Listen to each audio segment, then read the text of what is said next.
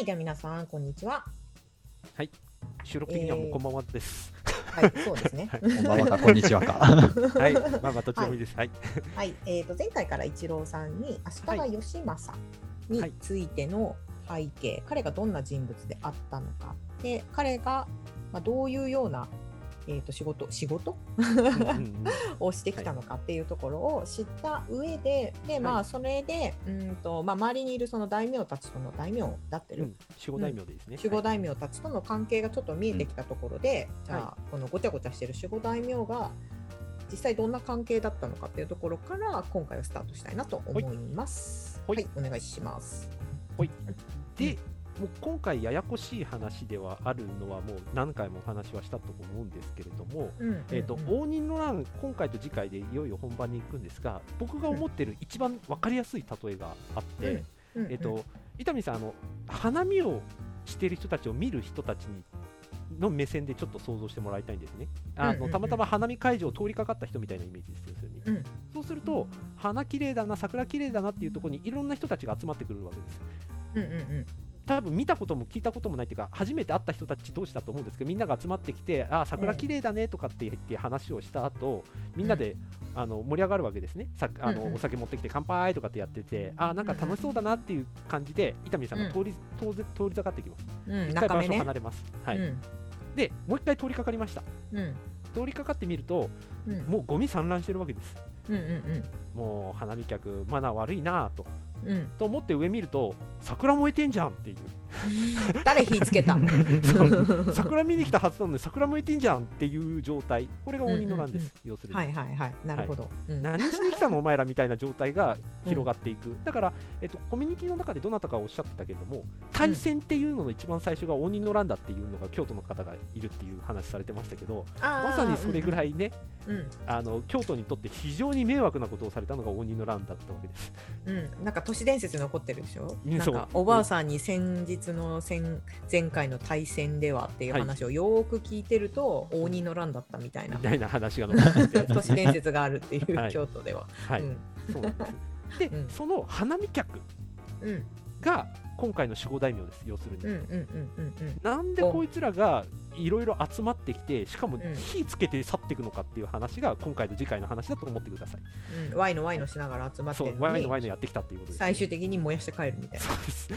ゴミ散らかして桜も燃やして帰っていくっていうのが今回次回の話になってくると思ってください。うんうんうん。はい。はい。じゃあ一郎さんかな？いうん。はい。そしたらちょっとその花見の前に花見の出席者を。整理しておかないといけないし、燃えはい燃え盛りそうな火種をかくかくはい近々この人たちは持っているので、はい。そこをちょっと整理しておこうかなと思います。はい。うんで、えっと、まずはですね、その花見に出席している人たちの立ち位置なんですけど、立場ですね、役職のところがありまして、うん。えっとまあ、ピラミッド状になってるんですけど、まず、すあの征夷大将軍っていう人がいます、室町うん。うん。幕にはもちろん。うん。はい。で、将軍っていうのは義政、うん。この時点で義政、うん。足利家うん。に続くっていうところで、で、そこに、えっとえーその下に、えー官職がありまして、それが官令っていう官あの官職です。うんで、この官職はあの、えー鎌倉時代でいうところのあの執権、北条氏がずっと独占していた執権だったりとか、あと江戸時代でいうと、まあ、老中とか大老とかって呼ばれるような。将軍を補佐するはい。ところうんなんですけどはい、でこの官令につける人っていうのは、うん。あの3つのまあ守護大名に、守護大名とか守護大名の一族に、うん。あのまあ、けあのなんていうか、あの座る権利が持ってるわけですね。うん。もう指名制だったわけですね、人指名制定です。はい。はい。で、その3社の中でぐるぐるぐるぐる回して、うん。まあ、権力を、まあ、よく言えば分散するような感じうん。を取ってたんですね。うん。うん。で、その中の3人っていうのが、まず細川っていううん。一族。はい。うん。はい。で、この当時が細川勝元っていううん。人がついていて、で、うん。その3人のうちのもう一人のところが柴氏っていう柴はい。一族。うん。で、これ、あの、織田信長のところの、うん。でも出てくると思います、柴氏はいはっていうものと、うん。うんもう一個が畠山氏。うん。で、畠山氏が、まあ、京都とか、あとは近畿地方っていうところに根を置いている。で、千葉氏が今でいうところの石川県とか、あとは愛知にちょっと種類を持っている。で、細川っていうところが近畿と、あー近畿地方と、あとは、えー四国の、えーと、とえーなんだ、香川とか、うんうんあとは高知の東側とかっていうところうんうん。に領地を持っている。で、ここが、この3人が関連っていうところ。はい。で、うんうんうんその下の関連に2つちょっと部署が枝分かれするようなところがあって、うんまず1つ目が、えー、万所執事っていうえほう。うん。いう部署があります。で、ん万所執事っていうのは財政だとか、その土地の配分だとかっていうところをうん預かってる部署なんですけれど、うん。ここに、えっ、と、あの、なれる、この万所執事になれる一族っていうのが伊勢氏っていう、前回言った。はい。シンクロを走るの伊勢氏。うん。で、当時は伊勢貞親うん。がうん。はい。ついている。うん。万所執事。で、もう一つ横並びでいうところが侍所所持っていう。ところ。で、これが京都、当時の京都の防衛ですね、警察とか、防衛部隊みたいなところなんですけど、ここが、まあ、4つなれるところがいるんですけど、山名と一式、京極、赤松っていう、まあ、4人が、4大名がいるんですけど、こんうん。この中で一番重要なのが山名です。山名宗禅っていう。うん。こ人のがいるんですけど。四警察の中でも一応なんだっけ？ピラミッドになってるピラミッドにあのピラミッドまではいかないですけど、まあ、うん。当時のその守護守護大名たちなんで、その、はいはい。支配している領地の数だとかっていうのが山名山名宗禅がもう抜きん出てああ、そうなんね。なるほどはい。うんうんうんうん。なんで前回言った義則があの出る杭を抜こうと思ってたのは要するにこの人たちのバランスを調整するためだったんですね。うん、確かに。結構ガチャガチャだね。ガチャガチャでまあん。一つ飛び出ると極端なことを言うと慣例よりもあの権力的にはでかくなるみたいなことが義則のあたりで起きてきたんで彼はその出る杭を抜こうとして、まあ、実際にほぼ抜き切ったような状態を作るんですけど、まあ、うん。彼が暗殺されることで、まあそのやり方ダメだよねっていうことが 最終的に認知をされてしまってまあうんうんなんとなくバランスをとっているというのが当時の状況ですね。うんうんうん。で、この警察っていうところが多分一番、あれでしょ、武士とか多い。多いんでしょ、うんだって警備してるっていうわけだから、そそうれなりの多分ね、武力が集まってそうな、はい表向きはです。はい。表向きは。うんはい。で、うんまあ、そなんで、まあ、慣例があって、そのワンランク下に侍所と天野はいはい所っていうところがいて、でうんこの山名宗禅って、この義則、うんその先々の前のうん。将軍の義則にすごく関わってて、義則最後暗殺されちゃうじゃないですか。うんうんうんうん、そうだね。まあ宴の席で、はい。で、義則暗殺された時赤松っていうところの、この侍所所持の赤松っていうところが暗殺の犯人なんですよ、そうだから組織内のあの、んさっき言う警察の武将のトップに近いところが実は暗殺の首謀者だっていうことなんですよ怖いね。怖い怖い。お膝も自分のお膝元が。はいそうなんですはいうんうんそうなんですよ。なんで、その、持っている武力をそのまま義則にぶつけるみたいな感じです。いや、本当だよね。うんうんうん。飼い犬に手を噛まれる状態だね。まさに。はい。うん。かいた噛まれるどころか、飼い殺され、あの噛み殺されてしまう。そうね。その規模を抜こうとした義則がいるから、まあどっちもどっちなんですけどね。それで？ええ。うん。で山名がない。うん。当時山名がすごく権力をこの持ってたんですけどなんでかっていうと、はいはい。この赤松っていうところを討伐してでこの赤松の持ってた領地を全部奪い取ったのが山名宗禅なんですよそうなんですなるほはいど。うんうんうんなので山名宗禅っていうのはもう何ですか？将軍に立てつくうん。うん。悪党をうん。倒したっていうところが山名宗禅のすごいでかいこの権威とか権力っていうところの源うんになってるわけですね、うん。表向きのね。はい、そうです。うん。はい表向きのうん。表向きこの人たちはそういった、はい、バランサーの中でいてで山名とで関連には当時細川、えー勝本っていうところがついてたんでこの2人がもう当時抜きんでてもう、まあ、二大巨頭的な形でうんうん幕府幕政にすごく関与していた。っうんうん。ていうのがまずまずの背景としてあります。ではいはいはい。ここから、はい、ちょっと目を移しまして、うん。慣例の中でもう2つあったじゃないですか、えー畠山と芝市っていうところがあって、で畠山市のところをまず説明するんですけど、うん。ここがすものすごくややこしいです。うん。そうなのね。うん。はい、室町幕府というか、応仁の乱最大にややこしいのは多分ここです。畠山市なんだ。はい。はい。大変ややこしい。畠山市です。うん。ではい。畠山市は当時、持国っていうはい。人が当主、うん。はい。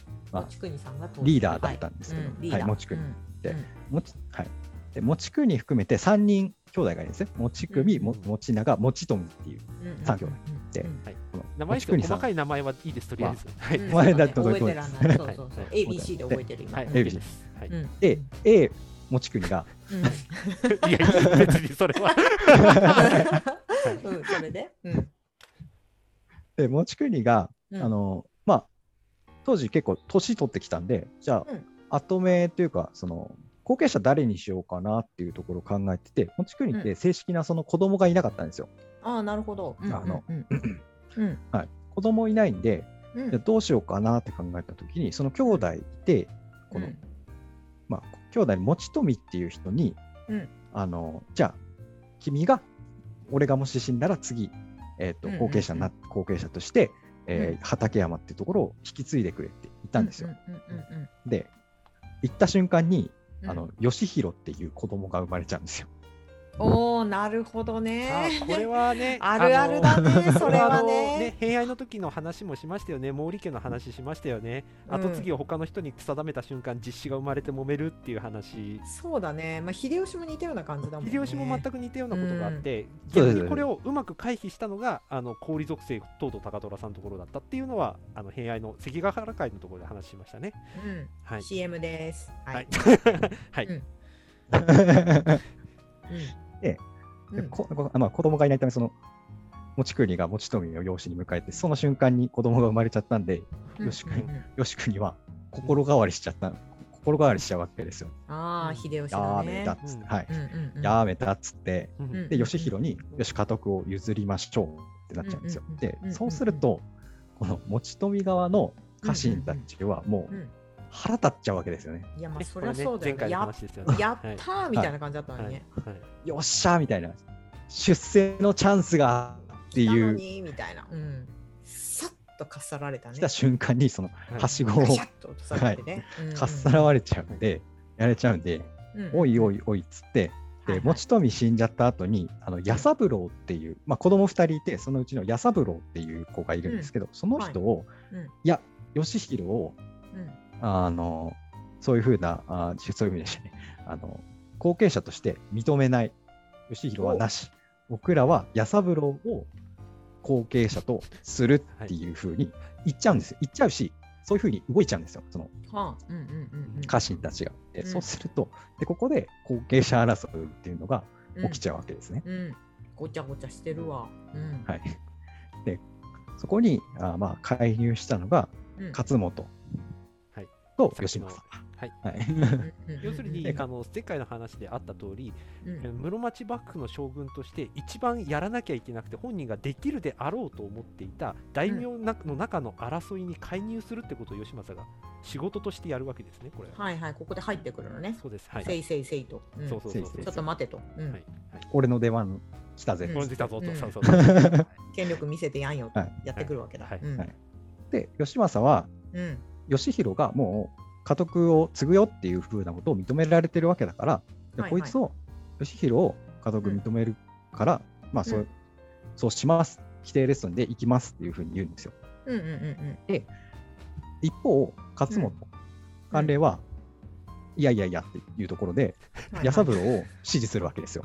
あららはらあみたいな。なんでそこで別れた？みたいな。あまあなんでそこで別れた？っていうそうね、もうそのぐらい権威が落ちちゃってるってことだもんね。要はね。そうですうんうんうんうん。もう家臣がその、やあー矢三郎派と義弘派に分かれてきたところで、うんで、えー、と矢三郎の、えー、と支持していた勝本のところに逃げ込むんですけど、で勝本の家臣をこう処罰するっていう風な形を持って、義弘を、うん。あの家督をにしますと、もう義,、はいはい。えー義政がね、うんうんえーと勝本を罰する、あえて罰するっていう形で、うん。うん義弘と、えー家督承認を受けて、えーその、まあ、賊軍になってしまった弥三郎は討伐します。うん。うん。うん。うん。なるほど。っていうところに、はい、ろして、うん。で、弥三郎っていうのはもう、そこで討伐されて、まあ、没落してしまう。で。はい。残念。残念。残念で、うんっていうところなんですけど、悲しいうんでこれを前後するような形で、弥三郎が落ちちま、落ちてしまったときに、その、うん持ち富って2人子供がいて、もう1人いるんですね、子供が。うんうんはいはいはい。うん。で、この人がうん。正長っていうんですよ。はい。正長っていうと。うんで、また出てきた。うん。で弥三郎派だ、はい、弥三郎派だった家臣っていうのは、うん弥三郎死んじゃったしどうしようっつって、じゃあ今度正長で行くかっつって、正長を用意するんですよ。推しが引退しちゃったんだね。うん。新しい推しを探しに行ったのね。うん。うん。推しを探しに行って、じゃあ兄弟の正長にしようっつって、うん。で、正長支持を表明します。で、はいはい。うん。義弘ここで、うん。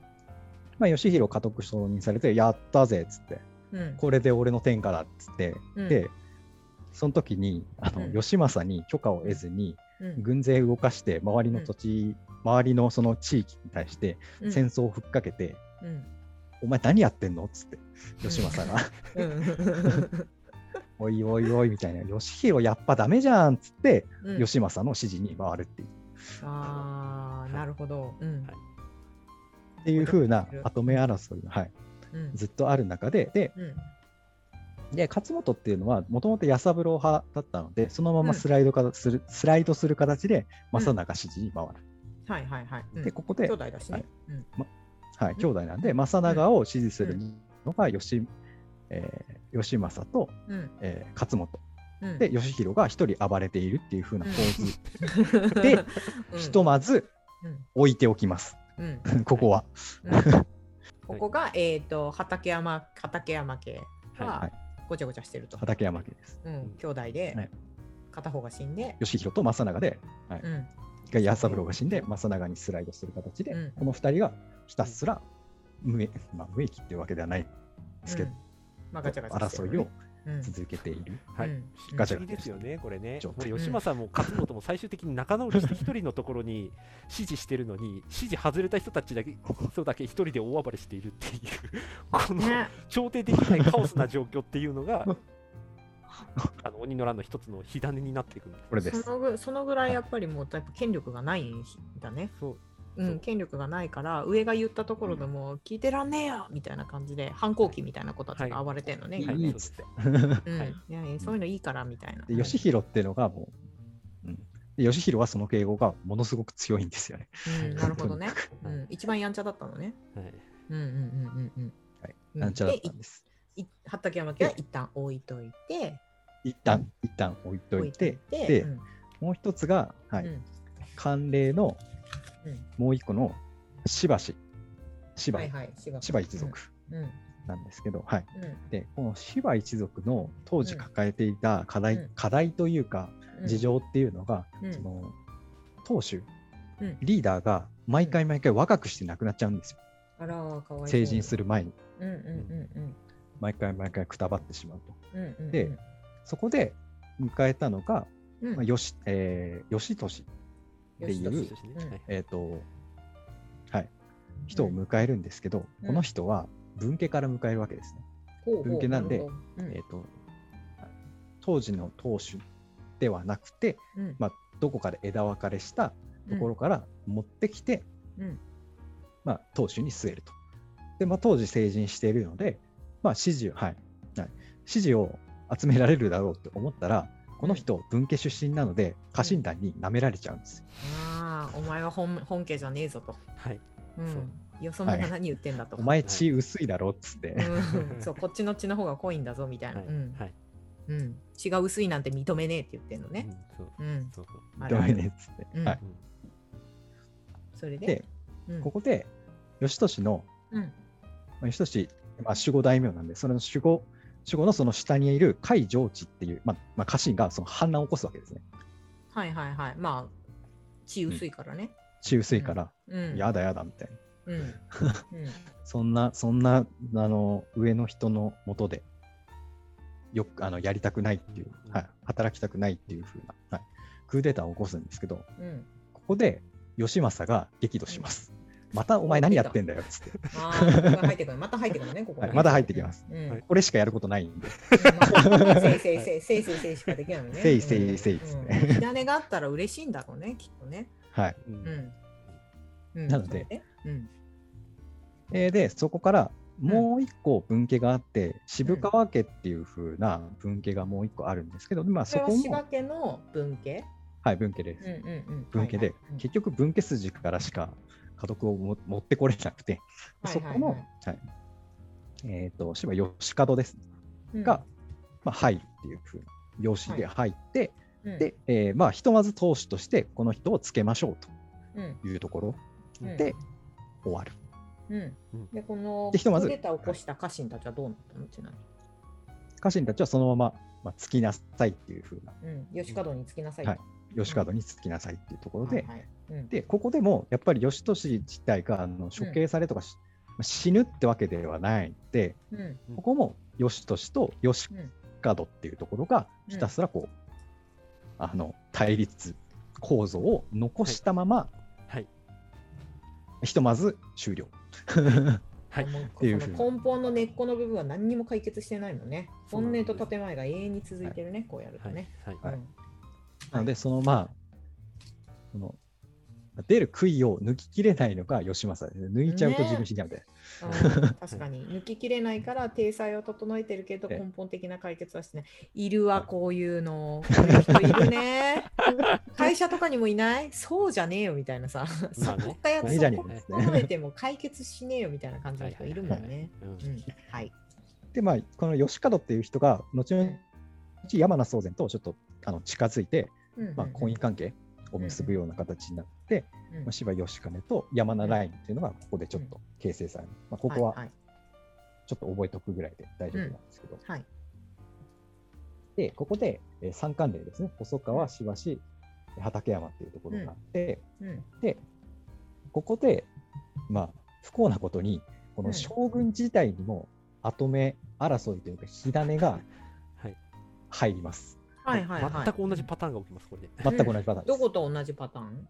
全部ですほら、ああのほら弟に家督継がせたら実子生まれちゃったっていう、このパタあーーン、全く同じパターンが起きます、ここで。それな。うんはい、本当にそれななんです。うん全く同じことが起きます。はい。うんうんうんうんうんあみたいな感じですよね。うんはい。なるほど。うんでまあ、吉政さんの場合は、うんもうまあ、ねネタバレになっちゃってるんで分かりやすいんですけど、うんまあ吉政は結婚して、あの日野富子っていう日野富子ね。うん有名な女性と、うん。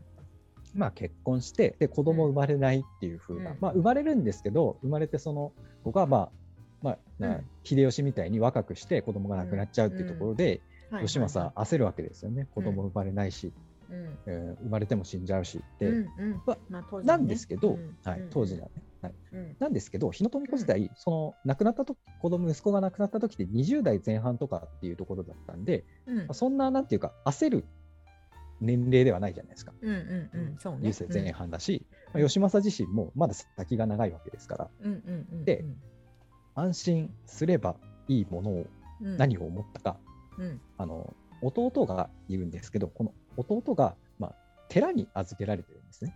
はいはいはい。はい。うん。でうんまあ、なんで寺に預けられているかっていうと、まあうん。足利将軍とか、あとは有名なところの守護大名とか、あと天皇もそうなんですけど、そういった人たちっていうのは、その跡目争いを起こさないために、弟たちっていうのを寺に入れるわけですね。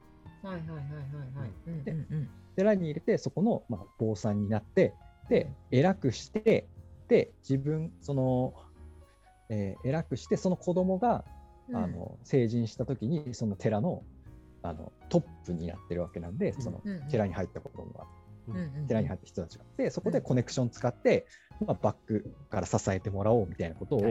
考えている。はいはいはいなるほどね。そういった目的で、はい、あのこの義政の弟っていうのが寺に入ってるんですけど、うんここで義政、あのその寺に入ってる弟が義見っていうんですけど、うん。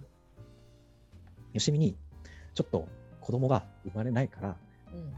将軍の後継ぎやってくれないっていうふうに誘うんですよ。ああ余計なことしちゃったのね。余計なことをしちゃうんですね。んでうん。義見も分かってるんですよ。うん。この後に、あの、義政に子供が生まれたい、やばいな、うんうんできれば行きたくないな。っうんていうのを分かってるんですけど、うん。すんごいお願いされるんですよ、吉本さんに。お願いだから、一生のお願いみたいな感じで、うん。はい。一緒のお願い。うん。一回しか使えないやつね。はい回しか使えないやつ。やるんですけど、うん。分かった。じゃあ、せめあの絶対に自分のことをこう、うん。後継者生まれたからって処刑しないっていうことを、まあ、なんか確約するような形で、しぶしぶ、えー将軍家に戻って、吉見っていうふうに名乗るわけですね。はいはいはい。うん。まあ、このみ分かる、まあ、そのな当時の流れを見れば分かるんですけど、吉見が戻ってきた瞬間に子供生まれるんですね。うんまあそうね。見事見事子供にが生まれて、うん。はい、しかもね男児。あらら。しかも男元気。ううん。うん。元気。すこぶる元気、うん。病気もしない。病気もしない、健どんどん康成長していく。で、その人が足利うん義久っていう、義久って言って、まあ、うん。義政の後に、まあ、将軍をやることになる義久っていうのが生まれるんですね。うん。はい、後に忍者によって暗殺されたと言われている。うん記録が歴史に残る義久さんです、ちなみに。はい。はい。で、まあ、で、義見の立場からすると、ええー、みたいな、やっ はいぱなってるじん。ゃん、みたいな。うん。ほら見たことかみたいな感じなんです。うん。まあ、吉見も、うん。はい、そこにはちゃんと、なんていうか、気を使っていて、その後見人っていう形で、よあのうん。慣例の細川勝元を、うん。まあ、自分のバックに置いて、うん。バックに置いた状態で、まあ、うん。後継者が2人いるような状態。でも、この時2人いるんですけど、義政と日野富子っていう、日野富子も分かってて、うん。2人いるの分かってて、うん。これはもう決まってたこと、吉見が次の後継者になるのは決まってたことだから、うん。まあなんていうか、中間みたいな形で、義政が死んだら義見、で、義見が死んだら義久にうん受けるように、もう確定路線にしますっていうふうに、うんうんうん。あの、うん。なんていうか、もう決め打ちみたいな形で、はいやってたんですね。はいはいこれでいいだろう、これでうん。うん文句は出ないだろう、両方の顔も持つし、うん。これでいけばいいだろう、はい、うん。いいはずなんですけど、うん。なんですけど、うん。ここで文文,、えー、と文章の改革あの正変っていう文章の正変っていうものが起きます。で、はいはいはい。うん。これをうん。しでかしてくれたのが伊勢貞親です。あれ？あれ？はい。私が読んでる漫画のはい。はい。そうです。ごご家族が。シンクロの、はい。ややらかしちゃシンクロうんですシンクロの一族がやらかしちゃう。はい。うん。ボスがやらかしてしまいます。うん。なんでこいつやらかしてしまうかっていうと、うん。この義久とあの、うあー義久と義政のこのうん。教育係をずっとやってたんですね、この人。は。ああそうださっきね。言ったんですけど、はい、うん。よし、うん。うん。えー義政が子供の頃、うん。教育係をしていて、はいはい。で子供が生まれたんで、まあ、そのままスライドする形で、えーうん。貞親も、あ貞親が義久のあの、うん。教育係になるっていうふうなことになります。はい。で、うん。この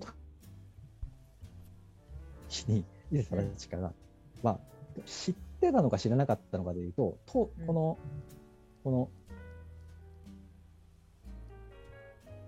うん。政変みたいなことを起こしの後に、ちゃんとうん。義久に権力が移譲されるよってことを多分知らなかったのかなって思うんですね。はいはいはい。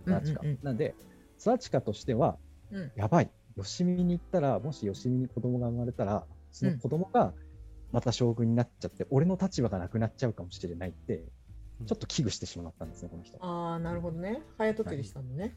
早とっちりして、でうん。伊勢貞親は何をしたかっていうと、うん。えー吉見あの義政に対して、うん。吉見が反乱をしでかそうとしていて、うん。義政と義久を殺して、自分があの将軍になろうとしていますっていうところを告げ口するわけですね。なるほど。うんうんうんうん。そうすれば、義見が消されて、義久から、あ、違う違う違う、義政から義久ルートで自分の権力はそのままのまま、まあ、将軍のこの継承が行われるっていうふうに考えて、それを、まあ、耳打ちで漏らした、漏らしてしまったんですけど、うんこの時に、うんと、まあ、先ほど言った細川、えー勝元うん。と、あまあ、山名宗全という2人がタッグになって、うん。この、えー、貞親のうん。残言みたいなところ、いや、それは違います。うん。吉政さん、信じてください。それは違います。うん。吉見は何もそんなことを思ってませんっていうふうなところを、よしみがその2人に頼んで言ってあげたりとか、まあ、自分であその2人が言うっていうふうなところで、なんとか事なきを得るわけですね。よはいはいはい。よしみが殺されずに、なんとか、うんとその規定路線のままっていうふうになるんですけど、ここで、まあこうなってしまったので、うん。伊勢貞親としては立場がないわけですよね。嘘ついて、うん。うん。あの将軍を貶めようとする。はい。うんうん。で後継者を暗殺の、うん。暗殺させようっていうことになってしまって、でうんはい、でここで伊勢貞親は、まあ、流罪、責任取って流罪っていうふうなところになって、はいはいはい。うん。将軍追放。うん。っていうふうになります。はい、ここがシンクロを走るの1巻から2巻のところに出てくる話ですね、要するに。そうね。はい。さいきなりパパいなくなるのね。そう、パパいなくなるっていう話はここから来ます。はい。そうね。パパちょっとぼんやりした顔してたもんね。そうね。う んはい。漫画だとね。はい。はい。はい。そうなんですよ。うん。ででここで細川勝元と、まあ、山名宗全っていうところが、はいはい。まあ、旧国の英雄ではないですけど、この2人がもううん権威がもうすものすごく上がるじゃないですか。こういううん。一大ピンチを救ったわけですから、でこの2人があの発言力上がっていくんですけどここで、うん。この2人にもちょっとした火種がありまして、うん。あの勝本細川勝元の、うん。えー嫁嫁さんがはい。山名宗全の娘なんですね。でその娘が産んだ子供をうんを本当は後継者にするっていう風なこと決まってたんですけど、うん。勝本は何を思ったのかこの人を廃着にしちゃうんです。この話ならしよはいっていう廃着廃着。え？うん。そう。廃着じゃない、後継ぎにしないっていう宣言をしちゃうんです。なんで？後継ぎにしない？うん。どうした？またねまたなんでこ入ってきたんだろうね。れ本当にどうした？どうしちゃんた？っていちゃんう。ちゃんとしちゃんとしたというかだってこお子さんなんでしょ？そうなんか、うん。ね他の男の子供とかじゃなくて。わかんない。わかんないけどさほら今今言ったアンブーリンみ継たいなさ。がせて、うん。は うんうんななんでもないのに、うん。なんでだっていう廃着事件が起こっちゃうんです。はいはいはいはいはい。で、そうなっちゃうと、うん。もう山名としてみたら、うん。ふざけんじゃないよってなっちゃうじゃないですか。娘の立場、あのうん。娘の立場もなくなっちゃうんで、その廃着された子供の親っていうふうに、うん。母親っていうふうになっちゃうんで、うん。でここでまた火種として、山名宗全と細川勝元のところにもバチバチの関係が出てきちゃうわけですよ。なので、ちょっと整理しますと、まず畠山氏に後継者争いで、うん。あの火種があります。火種とかバチバチの状態です。すでに戦っています。しばしの、はい、うん。しばし、寒冷しばしの中にもバチバチの争いがあります。文家同士の戦いが行われてるのね。文家同士の戦いが行われています。で、さらに、寒冷と、うん。寒冷の細川勝元とうん。山名宗全という幕府の中でも、もうとてつもない権力を誇る、権勢を誇る2人にもバチバチの火火種がうん。あのあります。はい。はい。うんここの状態で大仁の乱に突入していく、突入していくっていう風な形になります。そうですね、でさらにここに安定してると思われていた、えー、と義政、義久ラインと義見っていうところにこの流れが加速していってこの後継者争いも実はここで火種の一部になっていくっていうのがまた面倒くさい話になっていくというのが鬼の乱ですね。すごい書いちゃったの。今見えないけど今これ見えないけどいやこれね聞いてる人たちはね、はい。もういもしねあれだったら途中からねちゃんと書いて聞いた方がいいと思います。そうなんです。途中からポスト書いポストイットで書いて、はい。書いたもん。てもわかるかなぐらいの本当に、うんそれぐらいの、うん、だいぶ一郎さんはしょってくれましたけどまだ細かいところでまだいろんなことが本当にあってっていうのがいやーまあとりあえず とりあえず足利義政がせいせいせい言い過ぎてごちゃごちゃしてるのが多いなっていう。あまあというか本当はそれちゃんと調停してれば大騒ぎにならなかったものをどれもできなかったっていうのが、ある意味うん。室町幕府の一つの組織の原因っていうのが、まあ、前回からの話の流れではあって、まあ、ここが王道だなとは思ってはいるんですけど、ね、なんかずーっと骨と建前なんだね。そうなんです。うん。そう。それはもう、うん。その構造の変化っていうのもやっぱりねうん。一番最あの前回一郎さんが話してくれたように武士の構造を変えようっていう、まあ正式に変わっていくだろうっていう流れと、うんそうじゃないんだっていう管理の話とか多分重なってきちゃってるんですよね。うんうんうんうん。うん。確かに。アメリカみたいだ。うん、はい。そうなんです。うん。はい、で、義政の命令に従わない大名とかもポロポロ出てくるんで、うんそうなんで。す。はい。